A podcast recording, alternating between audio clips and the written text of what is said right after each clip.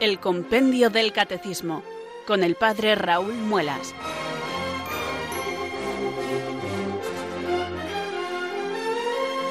Muy buenas tardes, queridos oyentes de Radio María. Son las 4 o las 3 en Canarias. Aquí comienza una nueva edición del programa El Compendio del Catecismo de la Iglesia Católica. Reciban un saludo muy cordial desde Talavera de la Reina del Padre Raúl Muelas, que un día más les habla desde estos micrófonos de Radio María, la radio de la Virgen, la fuerza de la esperanza. Sed todos bienvenidos.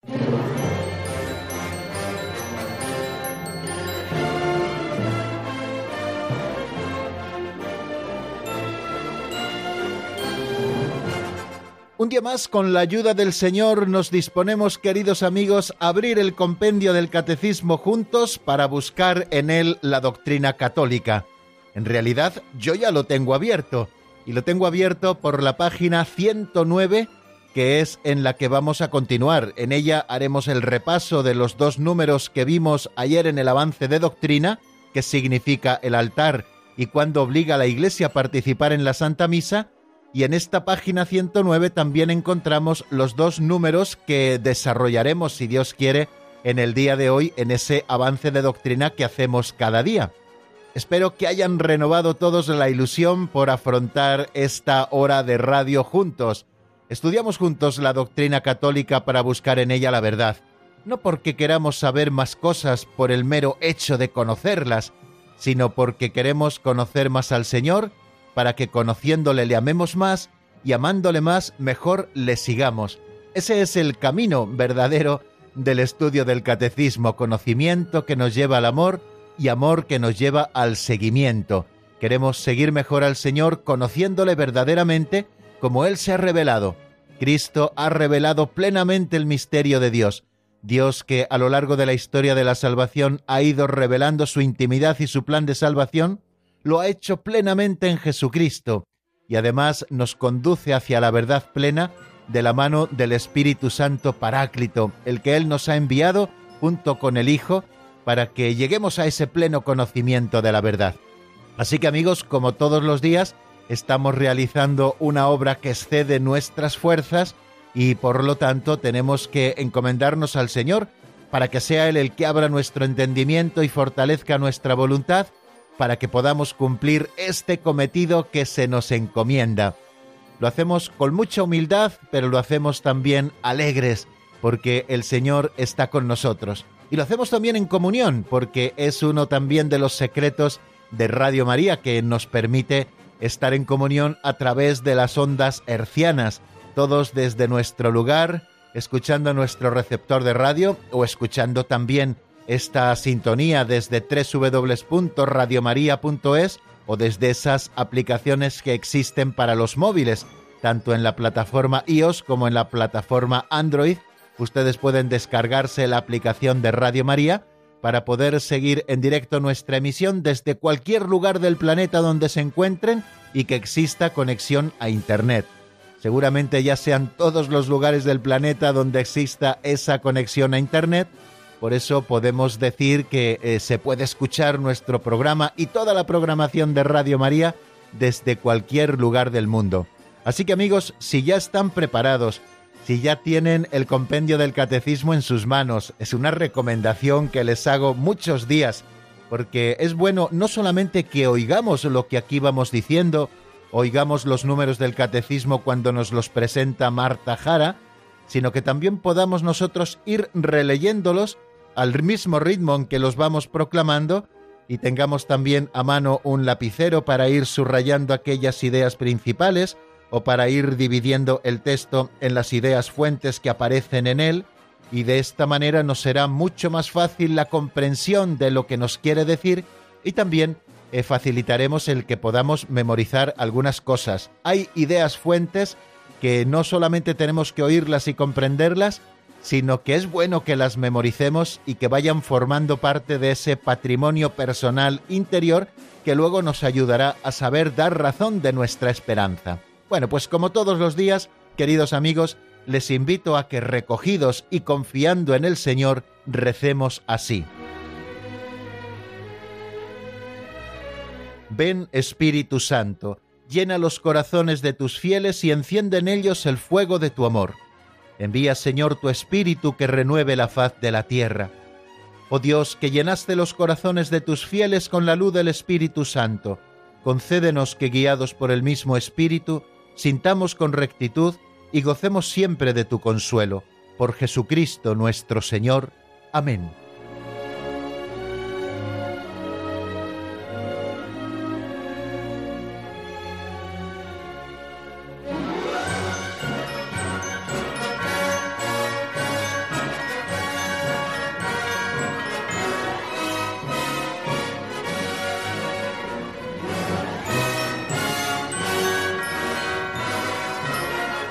Y después del saludo, queridos oyentes, y de haber hecho con devoción esta oración de invocación al Espíritu Santo, vamos a abrir una tarde más el libro de las pinceladas de sabiduría para afrontar esta sencilla catequesis práctica con la que empezamos a rodar cada día en las ediciones del Compendio del Catecismo de la Iglesia Católica.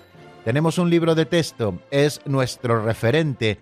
En él leemos lo que la Iglesia Madre nos dice también contamos con los referentes del Catecismo Mayor de la Iglesia, al que acudimos en multitud de ocasiones, pero usamos también otros subsidios y este de las pinceladas de sabiduría es un subsidio que nos acompaña cada día y con el que pretendemos luego hacer una reflexión práctica que nos ayude a aplicar la doctrina que vamos aprendiendo a nuestra vida concreta.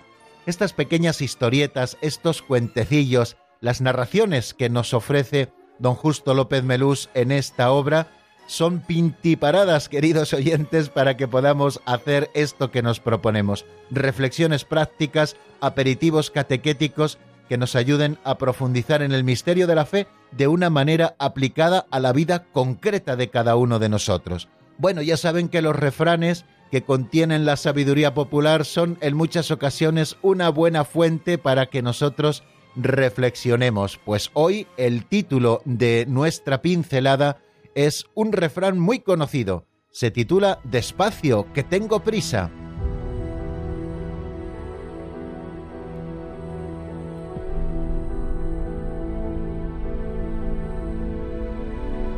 Despacio, que tengo prisa.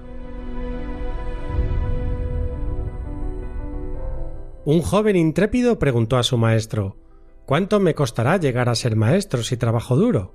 El maestro respondió Toda tu vida. No puedo esperar tanto. ¿Cuánto me costará si trabajo con toda el alma? Unos diez años. Pero piense que mi padre se está haciendo viejo y pronto tendré que cuidar de él. ¿Cuánto tiempo tardaré en aprender su sabiduría si trabajo más duramente? Ante tanta insistencia, el maestro le contestó Quizá treinta años, pero usted se burla. Antes diez ahora treinta, créame, haré cuanto me diga si puedo aprender su arte en el menor tiempo posible. En ese caso le durará setenta años al menos, pues un hombre que quiere resultados tan rápidos no avanza rápidamente, es decir, que el frenesí, la prisa excesiva, son malos consejeros. Vísteme despacio, que tengo prisa. Si corres, lo harás mal, y habrás de volver a empezar.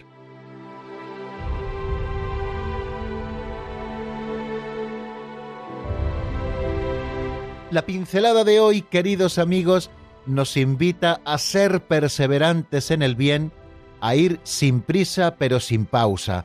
Creo que es interesante que nosotros nos planteemos así nuestra existencia. Es verdad que muchas veces nos vemos movidos por las prisas, que nos falta paciencia, que nos falta perseverancia, que queremos las cosas ya.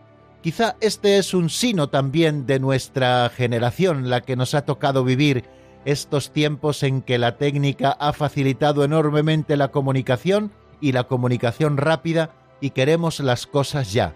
Yo recuerdo antiguamente cuando no existían los teléfonos móviles, que llamábamos a una persona por teléfono a su casa si queríamos hablar con ella, y si no se encontraba pues ya lo intentábamos un poquito más tarde. Pero ahora no sé qué pasa, desde que existen los teléfonos móviles, las comunicaciones tienen que ser inmediatas. Llamamos a una persona a su casa y si no descuelga el teléfono le llamamos a su móvil y si no descuelga el teléfono móvil le ponemos un WhatsApp o un mensaje de texto pero el caso es que nos hemos vuelto tan impacientes que queremos las cosas ya. Y esto que nos ocurre en la comunicación con las personas, y ya les digo que no siempre es necesaria esa comunicación inmediata, las cosas pueden esperar, es más, aquellas cosas que hay que hacerlas cuanto antes conviene también que esperen, que vayan reposando un poquito también en el crisol del tiempo. Bueno, pues es importante que caigamos en la cuenta de que Dios hace las cosas sin prisas, que las prisas no suelen ser de Dios. Es verdad que hay cosas que objetivamente requieren que nosotros las hagamos eh, pronto y bien, pero hay otras cosas que necesitan hacerse poco a poco. Eh, un cocidito bien hecho, un cocidito no en la olla express que te lo hace en 20 minutos, bueno, digo 20 minutos por decir algo porque yo de cocina sé más bien poco, no sabe igual, según dicen, que un cocido que se va haciendo a fuego lento durante toda la mañana. Bueno, pues ocurre también lo mismo con la búsqueda de la sabiduría. Ahora mismo tenemos acceso a través de las redes sociales, de Internet, a muchísima información. Si nosotros queremos preparar una charlita, la podemos preparar en apenas pocos minutos o en algunas horas porque tenemos acceso a mucha información e información que ya otros han asimilado y han resumido. Pero nos falta el sosiego de la lectura de los libros. Los libros eh, no son tan rápidos como las lecturas de Internet, ni son tan breves como los artículos que estamos acostumbrados a leer ahora. Los libros requieren sosiego, requieren tiempo, requieren estudio, y eso es precisamente lo que nos va aportando esa sabiduría que se va afianzando en nosotros a fuego lento. Y esto es lo que quiso transmitirle ese maestro a aquel discípulo que tenía prisa por llegar también él a su vez a ser maestro.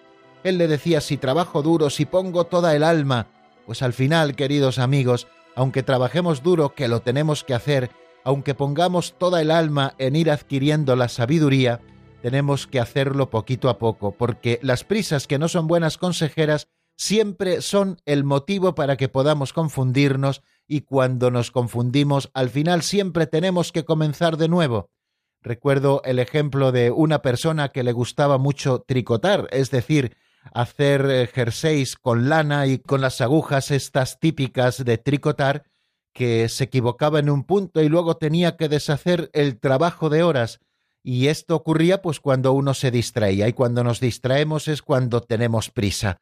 Necesitamos poner toda nuestra atención y hacer las cosas poquito a poco, sin detenernos. No es bueno eso de tener arranques de caballo francés y luego paradas de burro manchego, como hemos dicho en alguna otra ocasión. Tenemos que hacer las cosas a fuego lento. Hechas así las cosas, nos garantizaremos el éxito de ir asimilando la sabiduría. Y esto que ocurre con los saberes humanos, ocurre también con los saberes divinos. Si nosotros queremos conocer a Dios, tenemos que ser conscientes en primer lugar que esto es un don que Dios mismo nos concede, pero que nuestra colaboración ha de hacerse de manera perseverante y sin mucha prisa. De nada serviría, queridos oyentes, que nosotros nos dedicásemos un día o dos a leer las 250 páginas del compendio del catecismo, porque seguramente nos quedaríamos con tres cositas y no habríamos adquirido esa sabiduría del conocimiento de la verdad revelada. Pero si lo hacemos así poquito a poco, como tratamos de hacerlo en el compendio del catecismo, en este programa que realizamos cada día, pues esta sabiduría que proviene de Dios irá calando dentro de nosotros poquito a poco y sin saber cómo el Señor nos dará ese don de sabiduría para poder saborear todo el contenido de la fe, ese depósito que Él ha entregado a la Iglesia y que la Iglesia Madre va desvelando página a página para nosotros.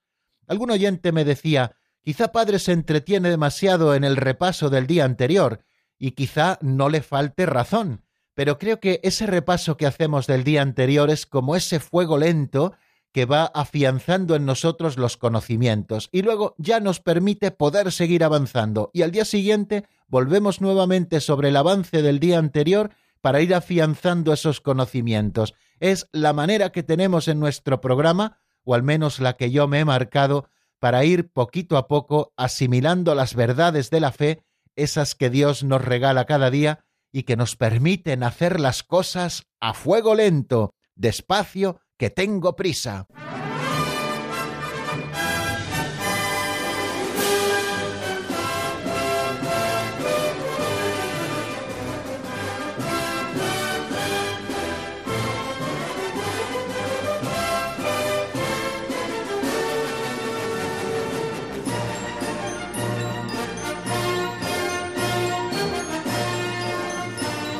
Entre las muchas cosas que estamos estudiando a propósito de la Eucaristía, que es el tema que nos ocupa, 24 números dedica el compendio del Catecismo a este sacramento del altar memorial del sacrificio de Cristo y presencia viva de Jesús entre nosotros, bueno, pues a propósito digo de las cosas que vamos estudiando de la Eucaristía, nos estamos centrando últimamente en estos últimos programas en esas tres manifestaciones que la Eucaristía tiene para nosotros.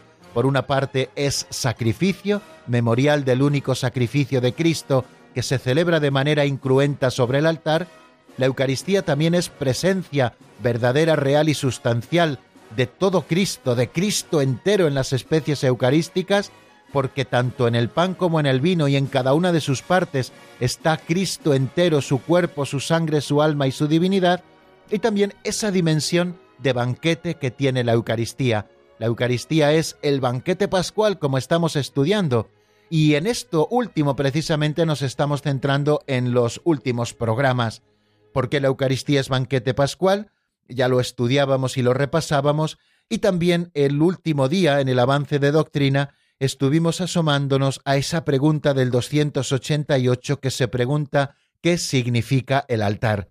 Ese altar que está en el centro del espacio celebrativo al que se dirigen todas las miradas de la asamblea, ese altar en el que se realiza el sacrificio redentor de Cristo, el único sacrificio redentor que se vuelve a hacer presente para nosotros en el misterio de la liturgia. Hacemos memorial, recuerden esa palabra técnica, y hacer memorial no solo es recordar algo que sucedió en el pasado y de lo que estamos muy agradecidos, sino que es actualizar por la fuerza del Espíritu Santo en la liturgia ese misterio que sucedió en un momento concreto de la historia, pero que trasciende la historia porque sus efectos y sus frutos han de llegar a los hombres y mujeres de todos los tiempos y de todos los lugares.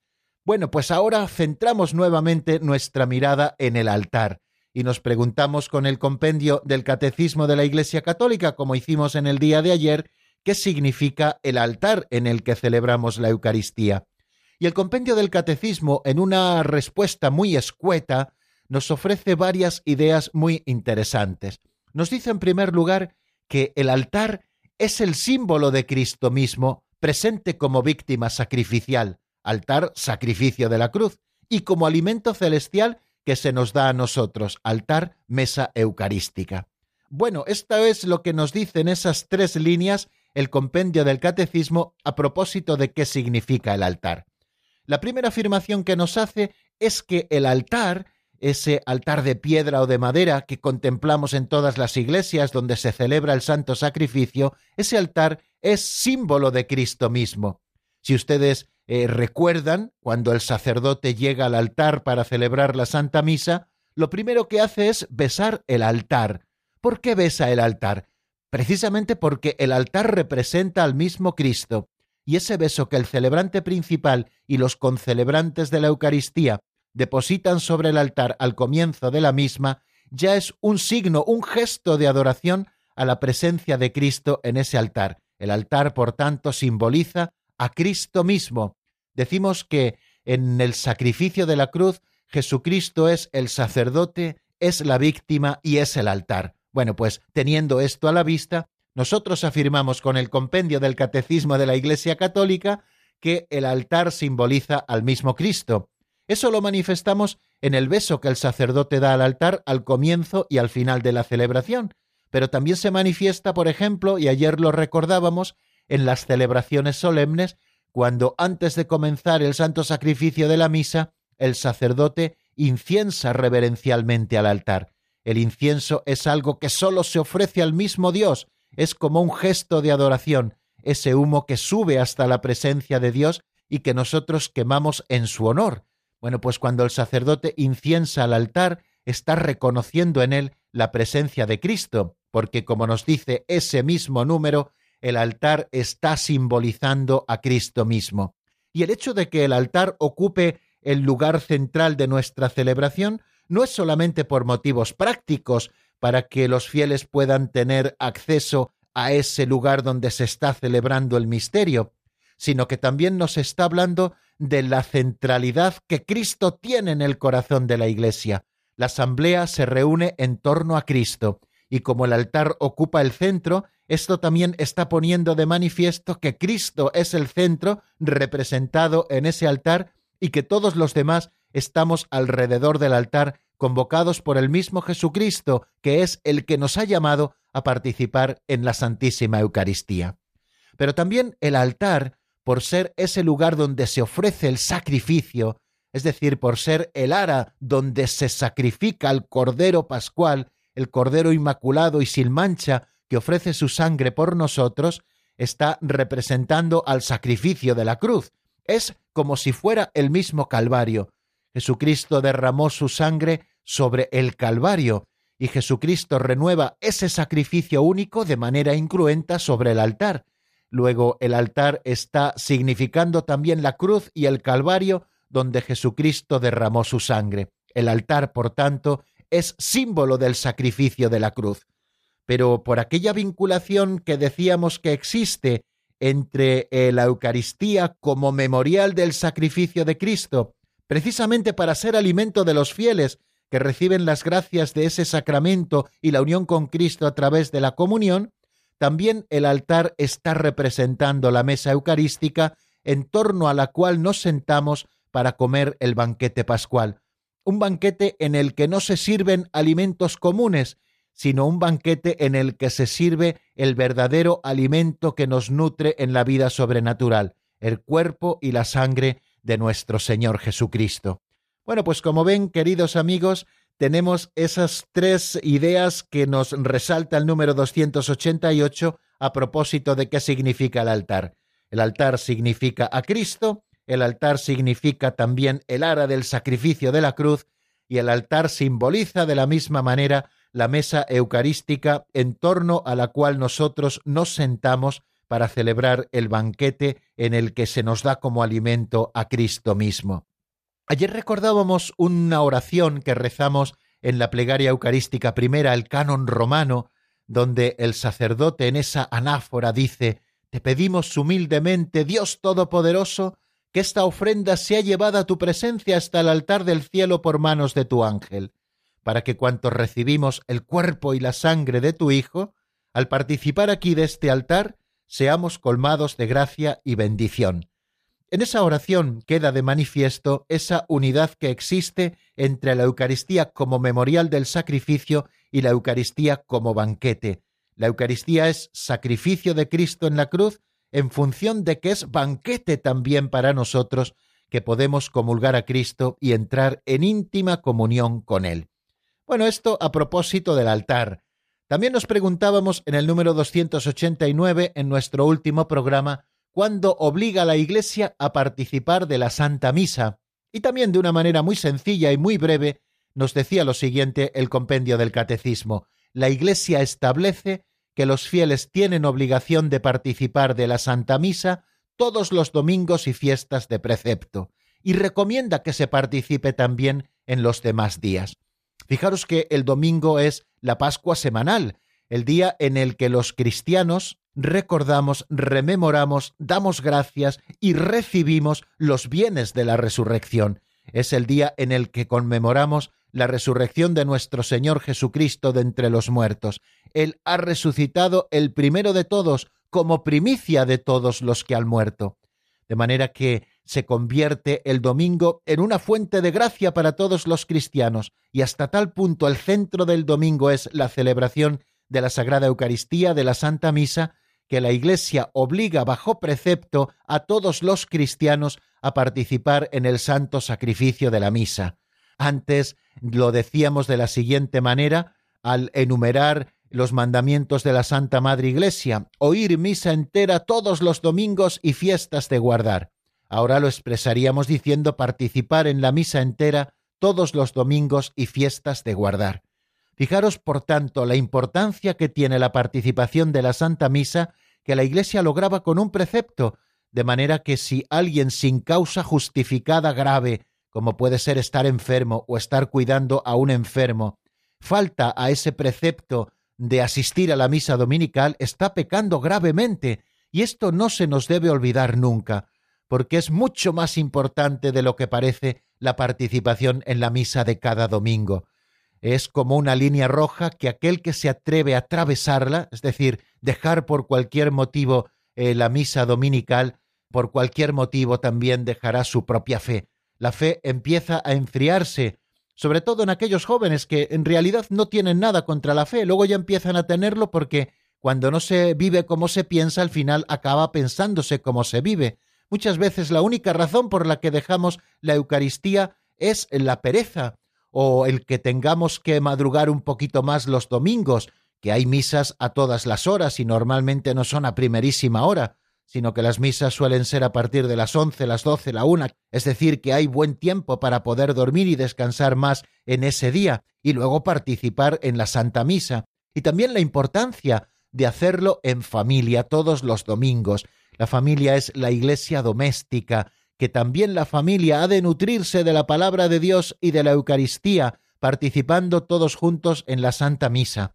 Y qué bonito que no solo estén los padres, sino que también estén los niños. A veces los niños, porque son niños, dan un poquito de guerra en la Santa Misa, pues porque les cuesta estarse quietos y callados todo el tiempo, pero bendita guerra que nos dan los niños en la misa, ojalá hubiera más jaleo de niños, señal de que los padres les llevaban también a participar en la Eucaristía. Y esto ocurre, bueno, pues también hay medios, ¿no? Cuando un niño pues ya empieza a ponerse quizá un poquillo guerrerillo, bueno, pues llevárselo a la parte de atrás o incluso salirse un momentito y luego volver cuando se calme, pero el hecho de que los niños no acaben de portarse del todo bien no ha de ser una excusa para que no les llevemos a la Santa Misa. Cuando yo explico a los padres a propósito del bautismo lo importante que es el compromiso que adquieren de transmitir la fe a esos hijos que presentan a ser bautizados, cuando les explico qué significa transmitir la fe, educar en la fe, les digo que algo tan sencillo como lo que han hecho con nosotros, enseñarnos las primeras oraciones, darnos las primeras respuestas sencillas a esas preguntas que van surgiendo sobre Dios, y también enseñar a los hijos el camino de la Iglesia, pero no para que vayan ellos solos, sino para llevarlos de la mano, que no crezca la hierba entre tu casa y la Iglesia, señal de que ese camino le recorres en muchísimas ocasiones. Bueno, pues la Iglesia, como nos deja muy claro ese número 289, obliga a los fieles a participar en la Santa Misa todos los domingos y fiestas de precepto. Estamos obligados a ir todos los domingos a misa, no algunos o algunos que me es menos complicado ir. Eh, no sirve decir, bueno, yo tengo que trabajar este domingo porque tengo guardia, trabajo en un hospital. Bueno, pues ya tienes el sábado por la tarde. Y también en los hospitales, en muchísimos de ellos hay misa y a lo mejor se puede uno tomar ese descanso, si es posible, de media hora para poder asistir a la Santa Misa y desde el Concilio Vaticano II, como les digo, se estableció que los sábados por la tarde ya se celebrara anticipadamente la misa dominical para que los fieles pudieran cumplir ese precepto dominical asistiendo por la tarde a misa en sábado. Y si en mi pueblo no tengo misa, pues muchas veces subimos al coche para ir al pueblo de al lado a tomar el aperitivo, cuánta más razón subir al coche para poder acercarnos a la iglesia del pueblo de al lado, porque a lo mejor a la hora en que es en nuestro pueblo no podemos, pero que por nosotros no quede. Ha habido muchos mártires en la antigüedad que han dado su vida con tal de celebrar el domingo, y sabían que si iban a celebrar el domingo y la Santa Misa Dominical, podían a lo mejor detenerles y llevarles a la muerte y dar su vida por Cristo, y lo han preferido con tal de no dejar de lado la misa dominical la misa de cada domingo y también las misas de los días de precepto. Eh, ayer recordábamos cuáles eran los días de precepto en España, ¿no? que es desde donde estamos haciendo el programa, y los días de precepto en España a nivel general. No podíamos detenernos, evidentemente, en cada comunidad autónoma ni en cada municipio, pues porque en primer lugar no sabemos exactamente los días, nos llevaría muchísimo tiempo hacer una investigación de qué días son los de precepto en cada municipio o en cada diócesis, dependiendo de cuándo es su patrono, pero bueno, ustedes que viven en esos sitios ya lo saben. Yo les digo los días de precepto a nivel general en la Iglesia española, que son los siguientes. El día 1 de enero, que es la fiesta de Santa María Madre de Dios. El día 6 de enero, día de la Epifanía del Señor. El día 19 de marzo, solemnidad de San José, esposo de la Virgen María. El día 25 de julio, la solemnidad de Santiago Apóstol, patrono de España. El día 15 de agosto, la Virgen de Agosto, la Asunción de la Virgen María a los cielos. El día 1 de noviembre, la solemnidad de todos los santos. El día 8 de diciembre, la Inmaculada Concepción de la Virgen María. Y el día 25 de diciembre, la Natividad del Señor, la Navidad. Bueno, pues esos son los días de precepto en los que la Iglesia establece que tenemos obligación de participar en la misa de manera completa, es decir, de oír misa entera todos los domingos y fiestas de guardar, como nos recuerda ese mandamiento de la Santa Madre Iglesia. Y también termina el número 289 haciendo una viva recomendación, que los fieles participen también todos los días en la Santa Misa. Si ustedes tienen la posibilidad, queridos oyentes, de participar a diario en la Santa Misa, aunque tengan que hacer un pequeño esfuerzo, no se priven de esa fuente de gracias. Asistir a la Santa Misa cada día se convierte en una fuente de gracias que nos hace avanzar por el camino de la santidad, porque nos permite profundizar cada día, si nuestra participación es completa, porque comulgamos bien preparados, nos permite unirnos cada vez más a Cristo, preservarnos de los pecados y vivir cada vez más para Dios. Bueno, pues vamos a dejar aquí, queridos amigos, el repaso de lo que vimos en nuestro último programa.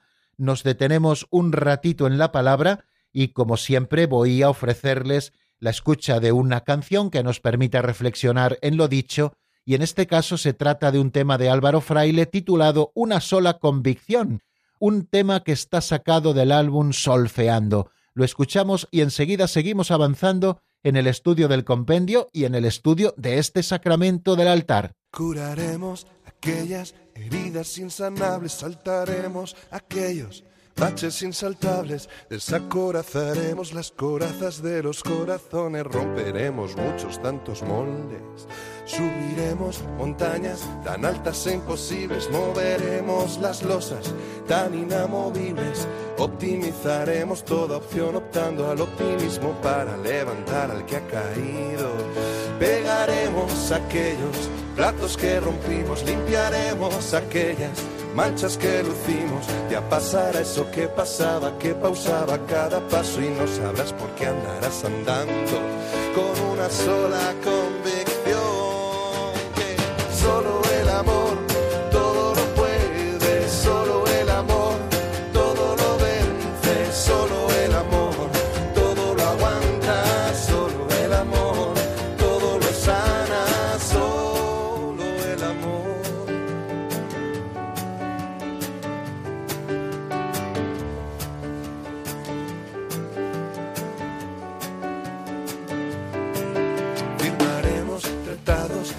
impensables, llegaremos a metas tan inalcanzables, saldremos alerosos y saltando salas sin salida, abriendo las ventanas a la vida.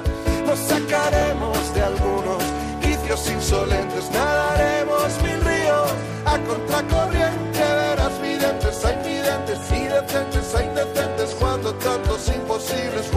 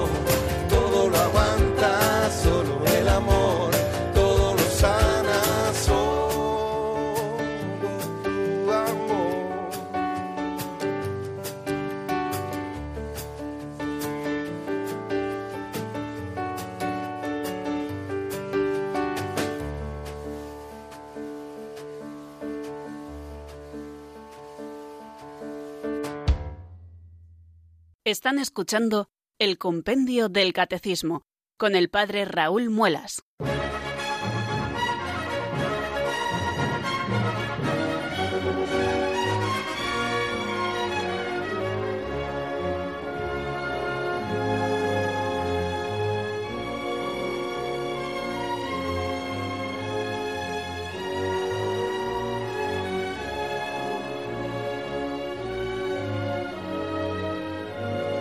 Continuamos, queridos oyentes, en la sintonía de Radio María. Eh, les habla el padre Raúl Muelas y aprovecho para saludar nuevamente a aquellos que se han ido incorporando en los últimos minutos a nuestro programa. Estamos estudiando la Eucaristía y vamos ahora a asomarnos al número 290, ¿cuándo se debe recibir la Sagrada Comunión? El número precedente nos hablaba de la obligación que todos los fieles cristianos tenemos de participar de la Santa Misa todos los domingos y fiestas de precepto, y como la Iglesia también nos recomienda que participemos si es posible todos los días.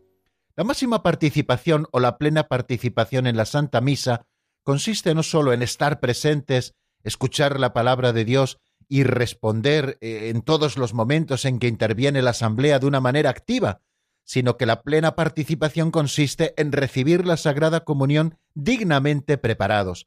Y por eso se pregunta el número 290, ¿cuándo se debe recibir la primera comunión?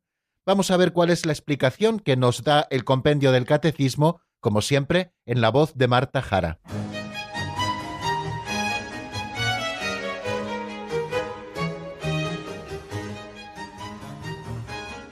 Número 290. ¿Cuándo se debe recibir la Sagrada Comunión? La Iglesia recomienda a los fieles que participan de la Santa Misa recibir también, con las debidas disposiciones, la Sagrada Comunión, estableciendo la obligación de hacerlo al menos en Pascua. Bien, acabamos de escuchar en la voz de Marta cuándo se debe recibir la Sagrada Comunión, la respuesta que el compendio da a este número 290 que es en el que nos encontramos en este momento. Hemos escuchado que la Iglesia recomienda a los fieles que participan en la Santa Misa recibir también, con las debidas disposiciones, la Sagrada Comunión, estableciendo la obligación de hacerlo al menos en Pascua. Bien, como ven, encontramos dos afirmaciones muy claras. En primer lugar, la primera afirmación que nos habla de la recomendación que la Iglesia hace una recomendación que dice que los fieles que participen de la Santa Misa han de recibir también con las debidas disposiciones la Sagrada Comunión. Esto es una recomendación de la Iglesia, igual que cuando debemos participar en la Santa Misa, eh, nos decía que tenemos obligación de hacerlo los domingos y los días de precepto, y luego recomendaba la participación diaria en la Santa Misa si es posible, pues al hablarnos de recibir la Sagrada Comunión, nos está diciendo que la Iglesia recomienda a los fieles que participan en la misa recibir también con las debidas disposiciones la Sagrada Comunión. Es una recomendación de la Iglesia que nos preparemos dignamente. Eh, si Dios quiere, en el próximo número vamos a explicar con el compendio del Catecismo qué se requiere para recibir la Sagrada Comunión. En primer lugar, ser plenamente católicos, estar incorporados plenamente a la Iglesia Católica, también estar en gracia de Dios y también otra serie de condiciones que la Iglesia pone para que nos acerquemos a recibir con fruto el sacramento de la Eucaristía, un espíritu de recogimiento y de oración, la observancia del ayuno eucarístico, que es de una hora, también nuestra actitud corporal en cuanto a los gestos y a la vestimenta, puesto que tenemos que manifestar siempre ese respeto a Cristo. Bueno, esas son las debidas disposiciones de las que ya hablaremos, si Dios quiere, en otro momento, que seguramente sea mañana, porque no nos dé tiempo a desarrollarlas hoy. Pero esa es la recomendación de la Iglesia. Pero la Iglesia no solo recomienda, sino que obliga a hacerlo al menos en Pascua Florida, como se decía anteriormente. Les hablaba hace un momento de los mandamientos de la Santa Madre Iglesia, ayer también hacíamos alusión a ellos. Seguramente todos lo sepan, pero ayer solo apunté al primero, hoy si me lo permiten voy a recordar cuáles son esos cinco mandamientos de la Santa Madre Iglesia. El primero, participar en la misa entera todos los domingos y fiestas de guardar. El segundo, confesar los pecados mortales al menos una vez al año, en peligro de muerte y si se ha de comulgar. El tercer mandamiento, comulgar en Pascua de Resurrección. El cuarto mandamiento, ayunar y abstenerse de comer carne cuando lo manda la Santa Madre Iglesia. Y el quinto mandamiento de la Santa Madre Iglesia es ayudar a la Iglesia en sus necesidades. Bueno, si se dan cuenta, el tercero de estos mandamientos de la Santa Madre Iglesia nos habla de comulgar por Pascua Florida. ¿No es un poco poco, valga la redundancia, el que la Iglesia ponga como obligación el que recibamos solamente una vez al año la Sagrada Comunión? Evidentemente, cuando la Iglesia nos está diciendo que al menos tenemos obligación de recibir a Cristo en la Eucaristía una vez al año en Pascua Florida, en la Pascua de Resurrección, nos está marcando un mínimo, que no es lo deseable, pero sí un mínimo al menos para que todos los cristianos nos alimentemos al menos una vez al año de la Sagrada Comunión. Bueno, estos días, eh, preparando un poquito este tema, me he encontrado en Internet, en Aleteia, un artículo muy bonito del padre Paulo Ricardo. Ustedes mismos lo pueden encontrar con el título ¿Por qué comulgar por lo menos una vez al año? Y ahí nos hace un desarrollo precioso de cómo la Iglesia ha ido eh, avanzando hasta establecer esto como mandamiento y cuándo se estableció precisamente como mandamiento, que fue en el cuarto concilio de Letrán. Y nos dice este padre Paulo Ricardo que de acuerdo con las diferentes situaciones a lo largo de la historia, la Iglesia ha ido tomando diferentes posturas, mientras que en algunas épocas predominó un rigorismo y las personas sólo raramente se acercaban a la comunión, hoy muchos viven una cierta relajación en la recepción de la Eucaristía y algunos ni siquiera tienen escrúpulos por comulgar en pecado mortal. Me resulta interesante esta distinción que hace y que ha ocurrido también a lo largo de la historia, épocas rigoristas donde nadie se atrevía a recibir la comunión y épocas tan relajadas, a veces como la que estamos viviendo ahora, de personas que se acercan a recibir la primera comunión sin importarles en absoluto cómo es su propia vida cristiana y si están o no debidamente preparados en cuanto a vivir en gracia de Dios y otras cosas, ¿no? Bueno, pues la Iglesia ha querido establecer una justa medida a este respecto, ¿no? Cita eh, este artículo del que les estoy hablando de, de Aleteia, que aparece publicado por lo menos en esta página web, que Santo Tomás de Aquino explica cómo la Iglesia ha ido adaptando las normas a las distintas situaciones. Si ustedes quieren profundizar en la fuente, ya saben que tienen que ir a la Suma Teológica, a la tercera parte, a la cuestión 80, en el artículo 10. Bueno, pues ahí es donde lo desarrolla Santo Tomás de Aquino. En la Iglesia primitiva, por ejemplo, cuando más fuerte era el fervor de la fe cristiana, se estableció que los fieles comulgaran diariamente, y según estableció el Papa Anacleto, los que no comulgaban diariamente podían considerarse excomulgados. Con el tiempo, al ir apagándose el fervor de la fe, nos dice Santo Tomás de Aquino, el Papa Fabián permitió que todos comulgasen, si no tan frecuentemente, al menos tres veces al año, en Pascua, en Pentecostés y en la Natividad del Señor. De hecho, hay mucha gente que eh, confiesa no solamente una vez al año, como nos manda el segundo mandamiento de la Iglesia, sino que procuran hacerlo tres veces al año coincidiendo con estas tres fiestas, la Pascua, Pentecostés y la Natividad del Señor, para poder comulgar en esas tres fiestas. Y conforme pasó el tiempo, continúa diciendo Santo Tomás, al crecer cada vez más la iniquidad y enfriarse la caridad de la mayoría, Inocencio III determinó que los fieles comulgasen una vez al año al menos, o sea, en tiempo de Pascua. Sin embargo, en el libro de Ecclesiasticis Dogmatibus se aconseja que se comulgue todos los domingos.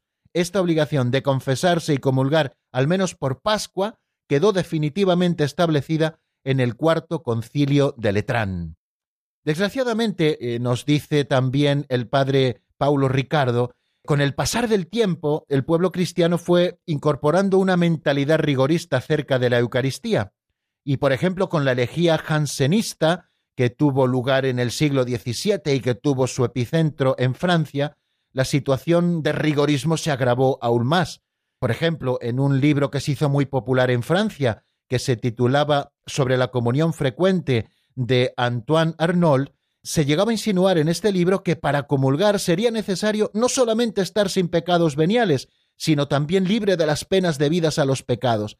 En pocas palabras, hizo de la Eucaristía un premio para los buenos, y esto no es la Eucaristía, queridos amigos. Esa obra sobre la comunión frecuente que antes les citaba hizo que las personas se apartaran de la comunión. Incluso Santa Teresita del Niño Jesús, a finales del siglo XIX, suspiraba por no poder recibir la comunión con tanta frecuencia como ella desearía. Lo dice así de una manera preciosa en el acto de ofrenda al amor misericordioso. ¡Ay! No puedo recibir la Sagrada Comunión con la frecuencia que deseo, pero Señor, ¿no eres tú todopoderoso? Quédate en mí como en el sagrario, no te alejes nunca de tu pequeña hostia. Y años más tarde, y también quizá atendiendo a las peticiones de Teresita del Niño Jesús, el Papa San Pío X, gran admirador de esta carmelita joven, incentivó a los fieles a la comunión frecuente, y durante su pontificado publicó varios decretos y también discursos sobre este asunto, y así ha pasado a ser conocido el Papa San Pío X como el Papa de la Eucaristía. En el año 1910, en el decreto Quan Singulari, el Papa también habló de la importancia de la comunión para los niños, y estas enseñanzas son la fórmula básica de la Iglesia y son válidas hasta nuestros días, como lo dice el Catecismo de la Iglesia Católica en el número 2042, que ya llegaremos a estudiarlo en su momento. El tercer mandamiento, recibir el sacramento de la Eucaristía al menos por Pascua, garantiza un mínimo en la recepción del cuerpo y de la sangre del Señor en conexión con el tiempo de Pascua, origen y centro de la liturgia cristiana, como nos dice el Catecismo Mayor de la Iglesia. Mejor que ofrecer a Dios el mínimo, queridos amigos, eso de comulgar una vez al año, es comulgar con frecuencia, de acuerdo con las debidas disposiciones y también con el deseo siempre ardiente de santificarnos. Bueno, pues yo creo que con lo que hemos dicho y con este artículo del padre Paulo Ricardo que les he citado, nos queda muy claro el contenido de este número 290, cuándo se debe recibir la comunión. La Iglesia recomienda a los fieles que participen en la Santa Misa, que lo hagan frecuentemente y con las debidas disposiciones, y establece como norma, es decir, como obligación, el hacerlo al menos en Pascua. Bueno, pues terminamos aquí, queridos amigos, las explicaciones de este día, y lo hago recordándoles nuestro número de teléfono de directo por si ustedes quieren comunicarse con nosotros. Ese número es el 910059419. Se lo repito, por si no les ha dado tiempo a tomar nota de él, aunque seguro que los oyentes habituales ya se le saben de memoria, como me lo he aprendido yo, ahora que me cuesta tanto aprenderme números de teléfono, 910059419. Mientras van ustedes marcando, si lo tienen a bien, pues yo voy a ofrecerles un tema de Beanda titulado Ven Señor, que está sacado del álbum Un canto a Dios por la familia. Lo escuchamos y enseguida nos escuchamos en nuestro número de teléfono.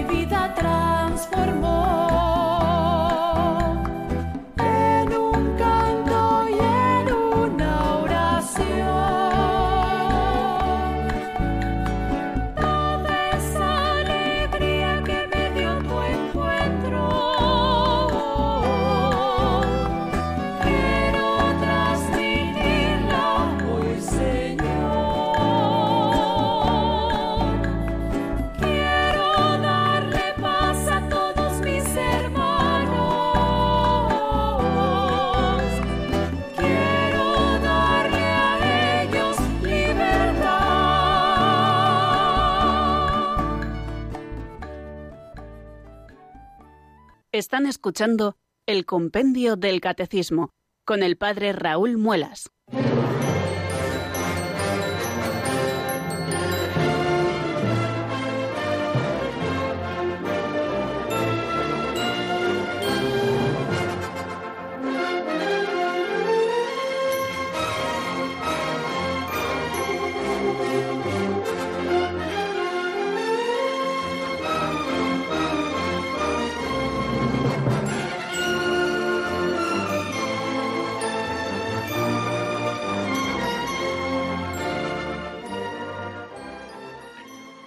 Hoy les pido disculpas, queridos oyentes, porque me enrolla un poquito más y caigo en la cuenta. Ahora hemos tenido que bajar esa canción de Beanda para dejar al menos unos minutitos a las preguntas. Y sin enrollarme más, voy a dar paso a la primera, que le pido que sea muy breve, que es desde Ciudad Real, desde donde nos llama nuestra amiga Mercedes. Buenas tardes y bienvenida, amiga.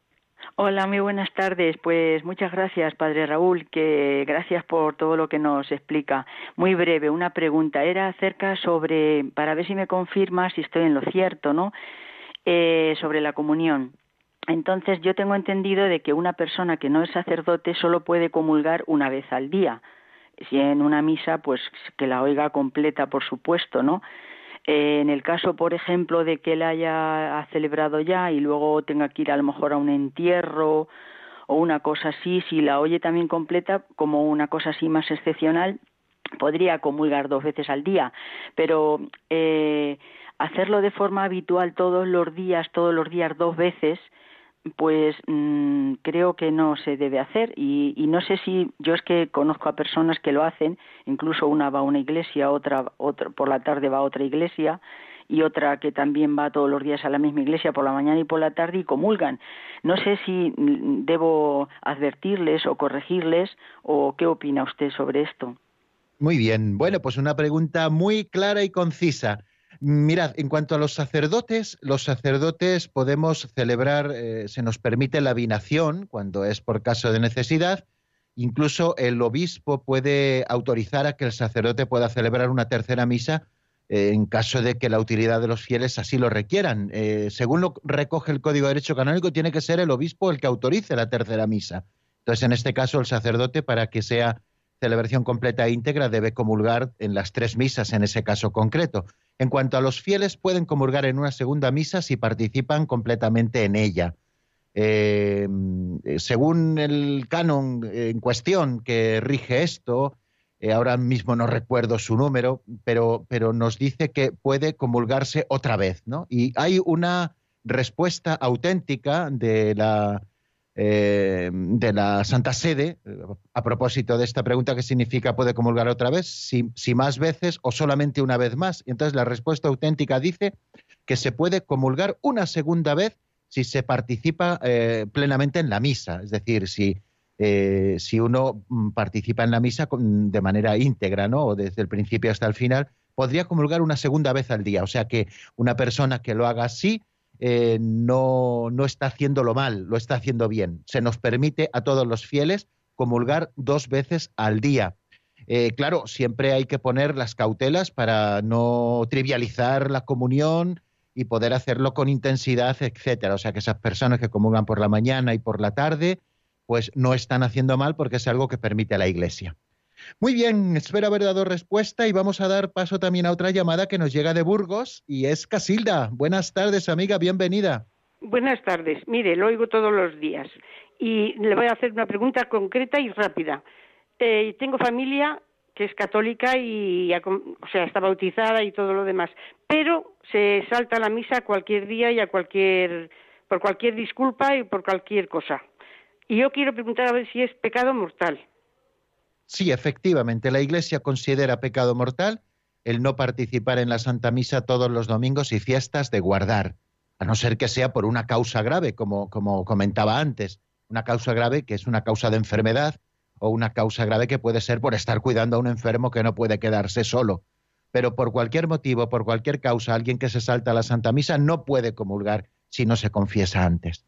Bueno, pues a una pregunta concreta una respuesta concreta. Espero, Casilda, haber dado respuesta a, su pregunta y creo que tenemos que ir terminando ya porque el reloj de mi estudio Aparte de marcarme que hace 11 grados fuera de nuestros estudios, también me dice que son ya las 4 y 55 minutos en la península, una hora menos en Canarias, el momento de terminar esta edición del Compendio del Catecismo. Les deseo que pasen una tarde muy feliz y mañana, si Dios quiere, pues ya saben, en el mismo lugar y a la misma hora. La bendición de Dios Todopoderoso, Padre, Hijo y Espíritu Santo, descienda sobre vosotros y permanezca para siempre. Amén. Hasta mañana, si Dios quiere, amigos.